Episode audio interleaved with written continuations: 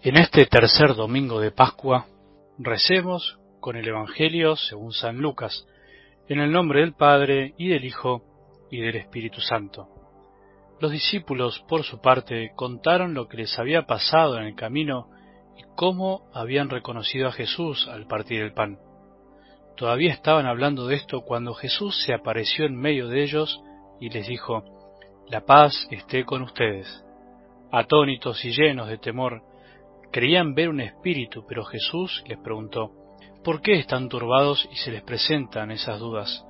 Miren mis manos y mis pies, soy yo mismo.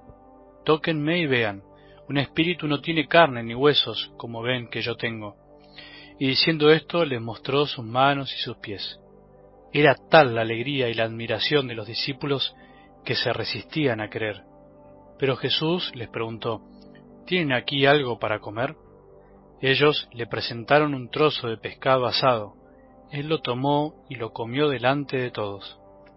Después les dijo, Cuando todavía estaba con ustedes yo les decía, es necesario que se cumpla todo lo que está escrito de mí en la ley de Moisés, en los profetas y en los salmos. Entonces les abrió la inteligencia para que pudieran comprender las escrituras y añadió, Así estaba escrito, el Mesías debía sufrir y resucitar de entre los muertos al tercer día, y comenzando por Jerusalén en su nombre, debía predicarse a todas las naciones la conversión para el perdón de los pecados. Ustedes son testigos de todo esto. Palabra del Señor.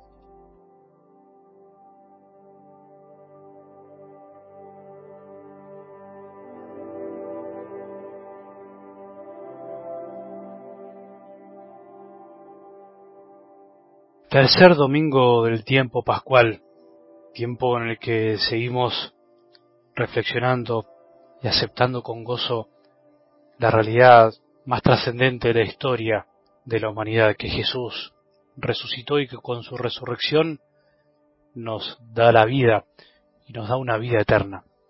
No solo nos acompaña en el caminar diario, sino que ya nos asegura la vida eterna si caminamos junto con Él, si aceptamos su misericordia y su amor. Un domingo más en el que también aceptamos escuchar la palabra de Dios para que esta palabra finalmente penetre en nuestras almas, nos llene de gozo y nos anime a seguir caminando. No nos cansemos, o mejor dicho, sí nos podemos cansar, pero la clave está en seguir caminando, seguir abriendo los brazos para encontrar su presencia en la Eucaristía, en la oración, en nuestro trabajo diario, en nuestras familias, en los más necesitados, en aquellos donde también de algún modo se hace presente más patente la necesidad de amor que tenemos para dar. Por eso ánimo a levantarse, a darnos cuenta que este domingo no puede ser un domingo más, tiene que ser un domingo en el que nos llenemos de gozo porque tenemos fe, porque somos felices de creer sin ver. Y a eso tenemos que apuntar y, por ese lado tenemos que seguir caminando. Sí, a veces parece que vamos a tientas, que no vemos todo, pero basta con ver el paso siguiente, basta con saber que el paso siguiente será en un lugar firme, en el amor y en el corazón de Jesús. Creo que hay algo que queda patente en, en algo del Evangelio de hoy, valga la redundancia, y es claramente la dificultad que tuvieron los discípulos en creer que ese que se les había aparecido era realmente Jesús. Jesús parece hacer todo lo posible para que crean y a ellos les cuesta muchísimo. Jesús les dice, miren mis manos y mis pies, soy yo mismo, tóquenme y vean. Un espíritu no tiene carne ni huesos, como ven que yo tengo. Así todo, diríamos, los discípulos dice la palabra que se resistían a creer. ¿Pero por qué? Porque era tal la alegría y la admiración de los discípulos que no podían creerlo. A nosotros por ahí nos parece obvio, pero en realidad tenemos que reconocer que no es tan obvia a nuestra pobre humanidad la resurrección de Jesús, no es tan obvio creer en esto. Nosotros lo tenemos asimilado porque la fe nos da ese don. A nosotros nos parece fácil porque en el fondo ya lo sabemos, porque ya sabemos lo que pasó, porque Jesús nos tocó el corazón en algún momento, pero no era tan fácil y tan obvio para los que habían estado junto con Él, para los que lo habían visto muerto en la cruz, que de algún modo es lo que nos pasa a nosotros cuando tenemos una experiencia de dolor fuerte, una tristeza grande, nos parece imposible que venga algo nuevo, nos parece imposible la resurrección. Esto puede deberse a que, digamos que hay una tendencia en nuestra vida, a que las malas noticias casi que las creemos sin cuestionarlas, ni averiguar mucho, y las buenas noticias nos cuesta un poco más. Es algo a lo que tendemos naturalmente todos. No quiero generalizar, pero podríamos pensar algo así.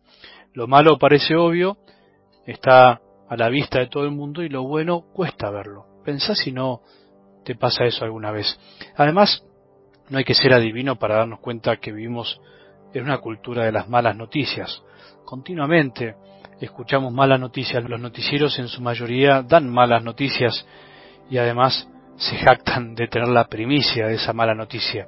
Les encanta decir que tienen la primicia, algo urgente, como si fuera una virtud el llegar rápido a informar todo lo malo. Y lo bueno, y lo bueno a veces parece que brilla por su ausencia.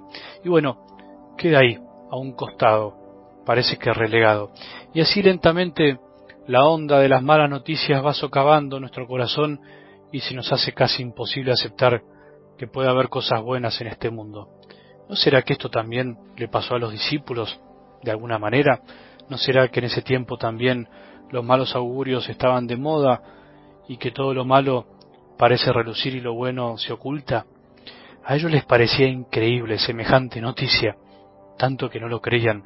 La noticia era tan buena tan impresionante, tan maravillosa, que no podían creerlo, lo tenían frente a ellos y no podían creerlo. Nosotros también lo experimentamos a veces cuando nos pasa algo lindo. Incluso llegamos a decir, pellizcame para ver si es verdad, ¿no? Porque parece que no lo podemos creer, queremos despertarnos del sueño. ¿No será que a nosotros también hoy nos pasa lo mismo?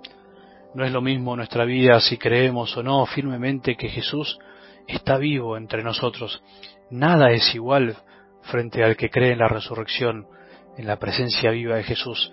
Es increíble, digamos así, pero es creíble. Y es lo que le da sentido a nuestra fe. Es creíble porque la vida de los discípulos cambió, comenzó la iglesia, la fe se empezó a esparcir por todo el mundo y esos hombres temerosos se transformaron en hombres de Dios que no se cansaron de predicar hasta la muerte la presencia de Jesús. Si nos preguntan por ahí qué es ser cristiano, deberíamos responder creer que Cristo está resucitado, creer que está vivo, que ese hombre que caminó por Galilea, por Jerusalén de hace unos dos mil años, está vivo a pesar de que lo mataron. Parece increíble, pero es verdad. Cree, creamos que hay cosas lindas que son creíbles, aunque parezca difícil. Creamos que lo que les pasó a los discípulos es verdad y fue lo que cambió para siempre el curso de la historia de la tuya y de la mía. Pellizcate y decile a Jesús, creo, creo aunque a veces mi corazón se resista a creer, creo aunque a veces el mal parezca triunfar en la vida.